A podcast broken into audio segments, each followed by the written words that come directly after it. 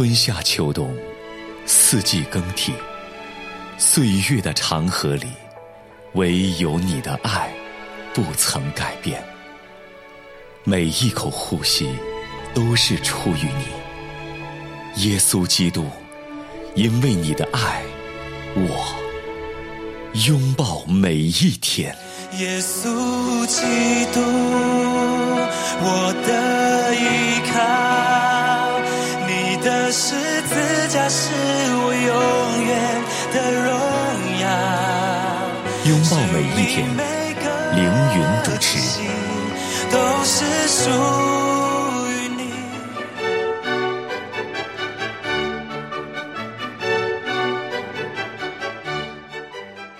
欢迎收听《拥抱每一天》特别节目《耶稣再来与世界末日》。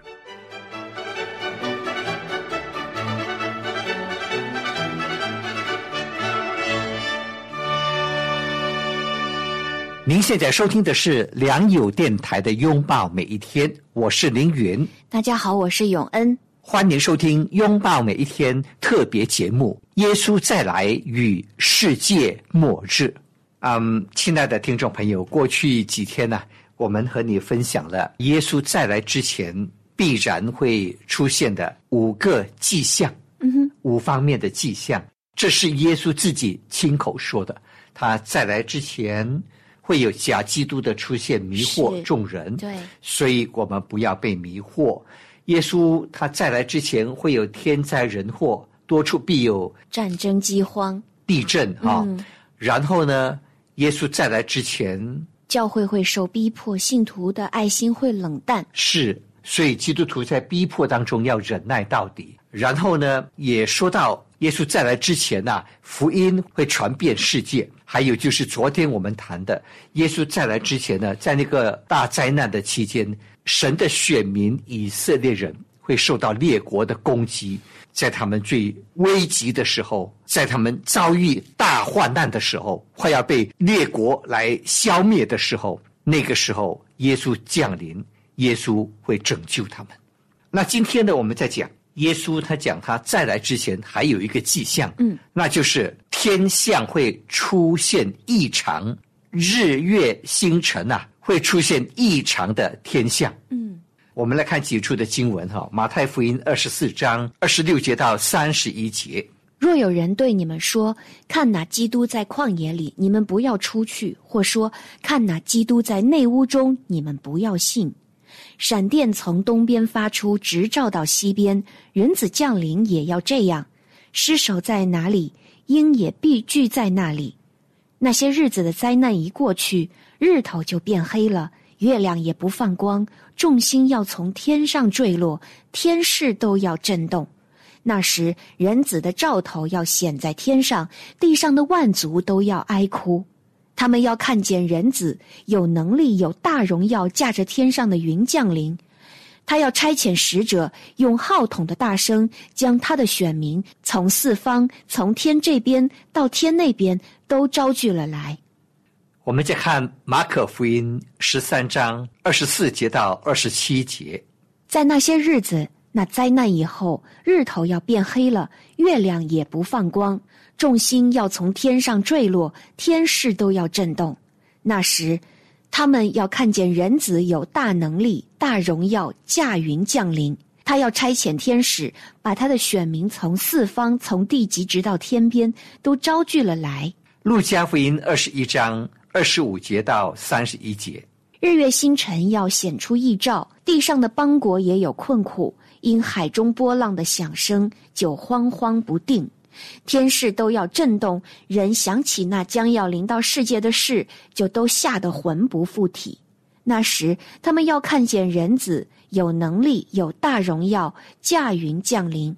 一有这些事，你们就当挺身昂首，因为你们得赎的日子近了。耶稣又设比喻对他们说：“你们看无花果树和各样的树，它发芽的时候，你们一看见，自然晓得夏天近了。这样，你们看见这些事渐渐的成就，也该晓得神的国境了。是的，主耶稣说，在他再来之前，在大灾难的期间，日月星辰呐、会显出异兆，昏天暗地的。日月黑暗，星宿无光。是的，是这样。耶稣说啊：“人呐、想起那将要临到世界的事啊，就都吓得魂不附体啊，惶惶不定。吓死了，吓死了，太可怕了，太可怕了。其实，包括我们想到疫情发生的那个时候，就是封城，然后我们从新闻中看到的那些医院人满为患的景象，甚至殡仪馆中那样多的人头攒动的形象，岂不也是让我们瞥见了那日可怕的一个面相吗？我觉得那个时候，我自己都能感觉到那种惶惶不定的感觉。但是将来启示录所记载的大灾难，比我们过去的疫情更为可怕，对吗？不知道会超过百倍千倍吗？太可怕了！因为啊我经历过 SARS，我也看过 COVID，真的那个已经让人充满了极大的恐慌，真的是极大的恐慌。对，但是大灾难的时候，哎呀，太可怕了。所以啊，耶稣说啊，你们看见这些的征兆啊，你就晓得神的国近了。是的，你们看见无花果树和各样的树啊发芽的时候，你就知道夏天近了。你们看到这些的征兆一样一样一样一样的发生，你们就应该知道我来的日子近了，耶稣来的日子近了，嗯，神的国近了。阿门。哎呀，还好有神的国在后面等待着我们。对，就是事情不会变到一个，你就觉得这世界就完全摧毁了，就是人就绝望了，不是这样的，因为在那个灾难的尽头是主的再来。是的，是的。我们再来看，我想起大卫·鲍森有讲过几个图画，他就是说，人以为我们这个世界的发展，有一些认为是越来越好，就像一直往上的斜线，就是世界会越来越美好。他说，有一些人认为我们的世界会越来越糟，就是是一个一直往下走的一个斜线。还有些人认为，就是世界就是一根平行线，但是在我们的圣经记载，它确实是越来越糟，越来越糟。但是在某一个点，它又会突然变得美好。是的，是的，感谢主。牧师有印象吗？就是他的说的这一段。有的，嗯有的，有的。那我们再来看几处的经文哈，启示录》六章十二节，好，启示录六章十二节，揭开第六印的时候，我又看见地大震动，日头变黑像毛布，满月变红像血。嗯日头、月亮嗯都发生极大的改变啊，日头变黑呀、嗯，月亮啊看起来像血一样。我们再看启示录第八章十二节，第四位天使吹号，日头的三分之一、月亮的三分之一、星辰的三分之一都被击打，以致日月星辰的三分之一黑暗了，白昼的三分之一没有光，黑夜也是这样。那我们再来看约珥书第二章三十到三十一节。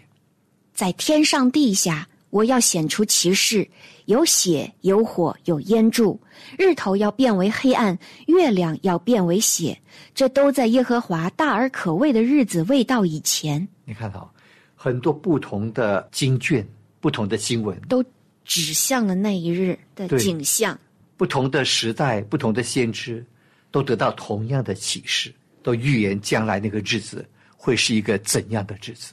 哎呀，日月星的三分之一都黑暗了，嗯，白昼的三分之一都没有光是，啊！而且还提到了这个血月啊。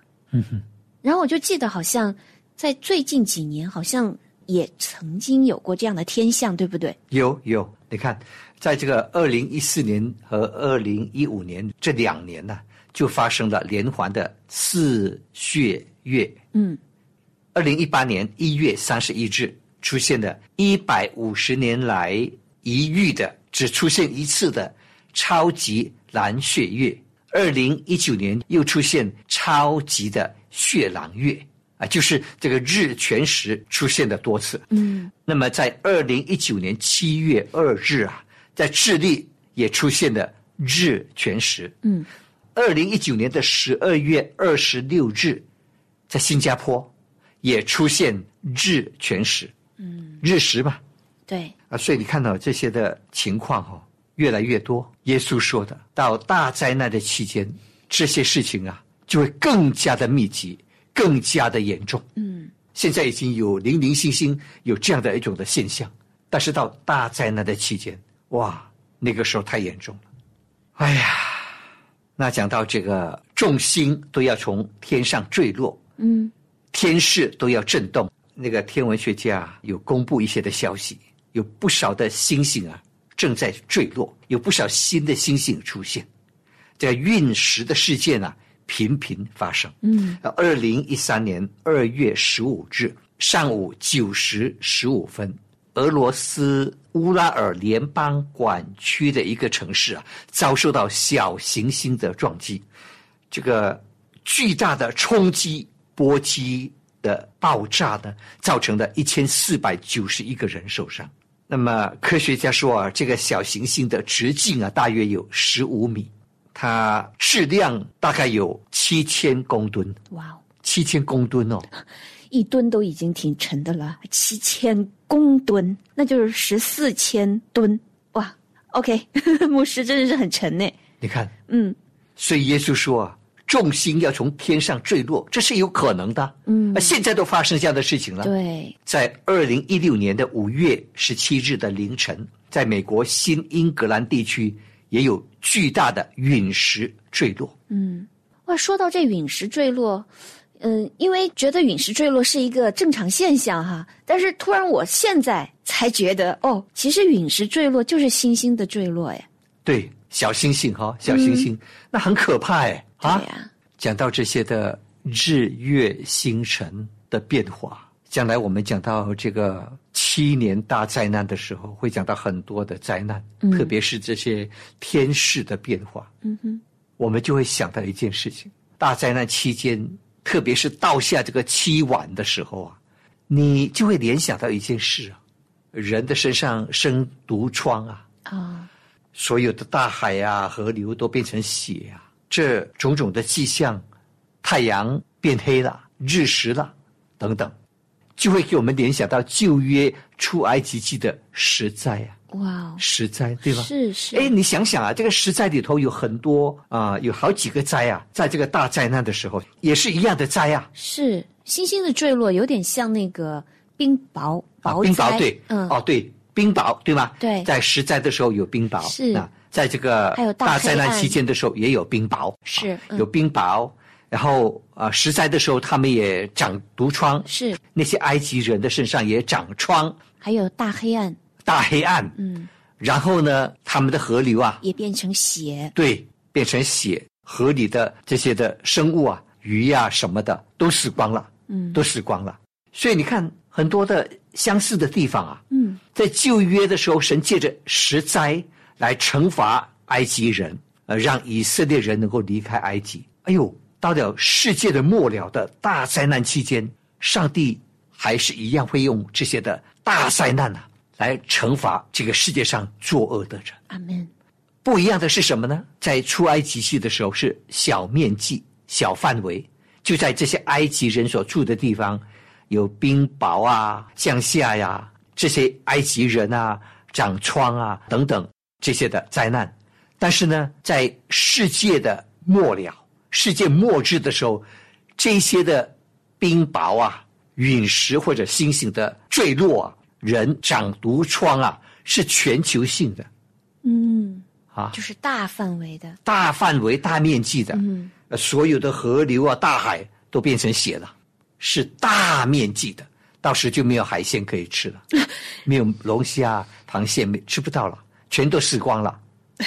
那个时候啊，哎呦，所以主耶稣说，人想到那个日子就吓得魂不附体啊。还有呢，还有核子战争啊，对，对吗非常可怕的，核子战争在大灾难期间会发生啊！你想想啊，嗯，我们谈过嘛，对吗？嗯嗯我们说过那个两颗原子弹轰炸了日本的广岛和长崎，你有看过那个图片吗？有太可怕了，嗯。啊，有，我有看过图，太惨了。嗯哼。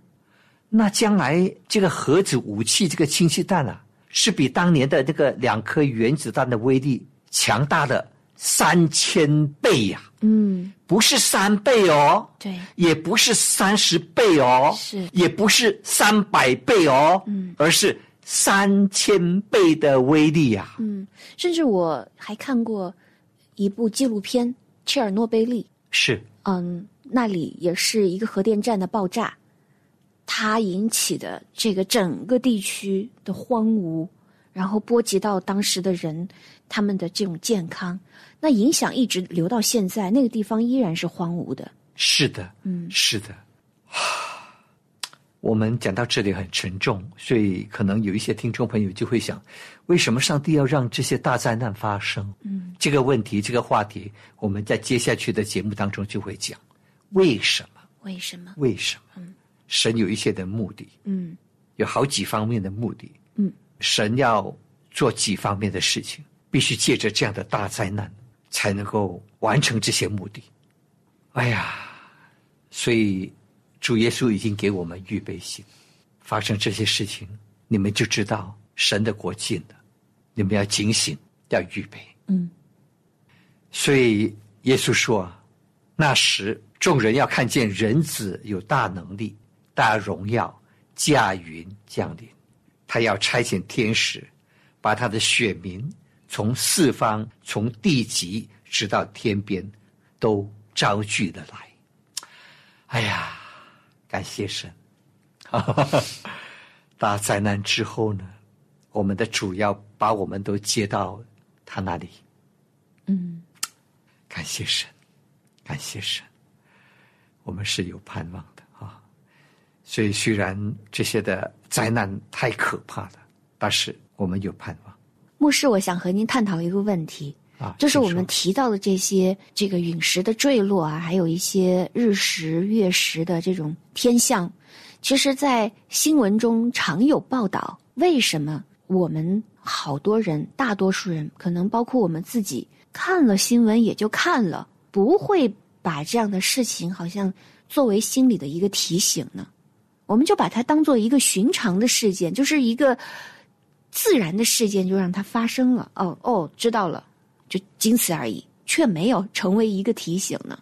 因为很多人他们可能也没有详细的阅读圣经，他们会认为这些的现象就是一些的自然界的一些的变化的一种的现象，嗯没有什么大不了的。嗯但是如果我们看到主耶稣所讲的很多的这些的预兆，当这些事情越来越密集的发生的时候，我们就会明白，这是在提醒我们，这是在让我们能够明白一件事：主耶稣快要再来，而且是这些迹象有很多方面啊，不是只有一方面而已。嗯对吗？你看我们讲了好多方面对吗？嗯好多方面，所以很多方面的迹象都一起来的时候，都来了，嗯对吗？嗯假基督啊，假先知啊，啊，很多的基督徒受逼迫呀，等等这些的现象，所以我们就知道说，哎，这么多耶稣讲的预兆都已经发生了，所以可见这个大灾难的时间已经越来越近了，已经不远了。所以这也提醒我们，就是如果我们不读圣经，我们不知道主有过这样的预兆和他的预言，那我们肯定就不会把这些事情放在心上，也不会注意和留意到这种事情在我们身边的发生。对，是的啊，当然了，我们这几天所讲的是主耶稣在马太福音啊、马可、路加福音里头所讲的啊，嗯嗯关于他再来之前的预兆。但是呢，我们接下去还会看到很多圣经的预言，嗯对末世的大量的预言，嗯就会谈到在末世将会发生的很多很多的事情。那当我们了解越多的时候，我们就会看得越清楚，嗯就会越明白。那啊，当我们讲过耶稣的再来的预兆之后呢，圣经当中还有一些很重要的预言，比方说但以理书所说的七十个七的预言，它是关于弥赛亚，也就是基督再来的非常重要，也是非常详细的预言。哦，你看，当我们自己，我说我啊，不好好读圣经，您说这个七十个七，我自己心里都没有这个印象，我也真的是所以很感谢神，感谢神借着凌云牧师这个节目来提醒我们要注意到这个七十个七。我们来听听看，到底说的是什么？好好的，嗯，七十个七的这个预言呐、是神借着天使加百列向但尼里启示的。嗯但尼里呢，他在公元前呐六百零五年的时候，那个时候他大概十六岁左右吧，啊哈，就被巴比伦人呐、掳走了啊掳走，掳到巴比伦哈。嗯，所以他一生就住在巴比伦的波斯，当了六朝皇帝的 宰相。对，所以啊但以理是待机时间最长的。是的，嗯，感谢神赐给他这样的寿数。对对，他很长命，而且这些不同的，无论是巴比伦王，或者是后来的波斯马代的君王啊，都非常的看重他，都很器重他。都很器重他。嗯，他就像约瑟一样，在这些王的面前蒙恩。是的，是的。嗯啊、当这个但尼里啊，他八十多岁的时候，那个时候呢，他读到先知耶利米预言，犹太人被掳了七十年之后啊，神会让他们复活。嗯他读到耶利米书二十五章十一节，还有耶利米书二十九章十节的经文啊，我们来看一看啊。嗯，这全地必然荒凉，令人惊骇。这些国民要服侍巴比伦王七十年。耶和华如此说：为巴比伦所定的七十年满了以后，我要眷顾你们，向你们成就我的恩言，使你们仍回此地。好，但尼里啊，这位老先知啊，老宰相啊，突然间就惊醒了。哎呦，哎呦，这个如果是算七十年的话，不是快到了吗？啊，啊，时间快到了，是上帝就会把我们这些被掳的以色列人带回我们的国家呀。对啊，所以他就在神的面前谦卑俯伏的进食祷告二十一天。嗯他向神求，他要明白以色列人将来的命运会如何，将来以色列的民族会发生什么事。那么天使就向他显现，加百列就告诉但尼里，从他那个时候开始，整个人类的历史的进程，特别是世界的末日将会发生的很多重大的事件，就向他启示了。所以但尼里书很重要。当我们讲到世界末日的时候，一定得把但尼里书很多的经文好好的阅读，好好的思想。那七十个七呢？七十个七年就是四百九十年嘛。对，啊，我们别忘记哈，这个年呐、圣经中以色列人的年，一年是以三百六十天来计算的，哦啊，不像我们是以三百六十五天啊，366不一样。嗯好，所以呢，七十个七也就是四百九十年。那么其实啊，这个预言哈、加百列天使给但尼里的预言，其实哈、它主要是关系以色列人的。哦预言，是但是虽然是以以色列人为轴心，但是也有讲到整个世界的局势，也讲到整个教会的神的儿女基督徒将来要遭遇的事。那我们来看看这个七十个七是怎么算的啊？好，是怎么算的？第一个阶段是七个七年，就是四十九年嘛，七七四十九哈。嗯。第二个阶段是六十二个七年，就是四百三十四年。嗯还有最后一个阶段是最后的一个期，就是七年大灾难的期。嗯哼所以加起来就是四百九十年，嗯七十个七啊。当然呢，呃，这个最后一个七啊，圣经讲的最多，讲的最多就是最后的七年的大灾难。那么七年大灾难结束的时候，弥赛亚耶稣基督就从天而降，带来千禧年的国度。这个四十九、四百三十四和嗯最后的那七年，那第一个四十九年，呃就前两个分别是指什么呢？前两个哈、那六十九个期哈、六十九个期的开始是在公元前四百四十五年三月十四日，那个时候这个波斯王啊亚达薛西王就下诏让尼西米啊能够回去重建耶路撒冷。嗯他一共是用了五十二天啊，圣经记载他是用了五十二天就把这个城墙建起来。是。事实上，这个城墙是建起来了，但是啊，他还要修道路啊，修沟渠啊，整整还要花了四十九年的时间才全部的完成。嗯，所以呢，那是第一个七个七年，第一个七个七年，对，四十九年。嗯，这个七个七四十九年过后呢，接下去啊、还有四百三十四年。嗯，啊、那个时候呢，就是在公元三十二年的时候，公元三十二年，耶稣还活在这个世界上。就是啊，哦。啊，就是啊，嗯。就是在公元三十二年四月六号，耶稣骑驴进入耶路撒冷的那一天，哦，那一天，宗之节。对，嗯。就是那一天。嗯嗯嗯，但是呢，七个七跟六十二个七，就到耶稣进耶路撒冷，众人在那边欢呼耶稣和撒那，大卫的子孙，大卫的子孙啊和撒那。那是一个特别的日子。耶稣被众人欢迎，是弥赛亚。到那一天的时候就结束了，哦，就冻结了。您是说那一天是第一个七个七七个七是尼西米开始建城墙？在修建耶路撒冷的城墙，是。经过四十九年全部才完成。嗯。在经过四百三十四年，到了公元三十二年四月六日，哦。耶稣骑驴呀、哦。进入耶路撒冷那一天。嗯。所以呢，七个七跟六十二个七嗯，加起来就是六十九个七，就是六十九个七已经发生了，已经发生，嗯。对吧？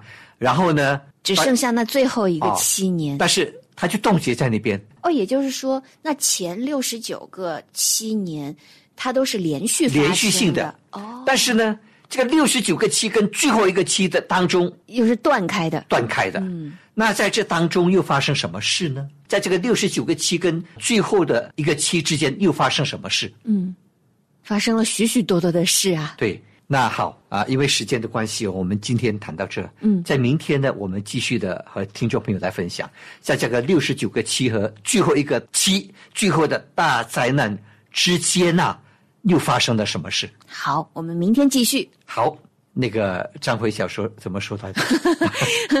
呃，预知后事如何，请听下回分解。好，感谢您收听今天的拥抱每一天，我是凌云，我是永恩。明天我们空中再相会。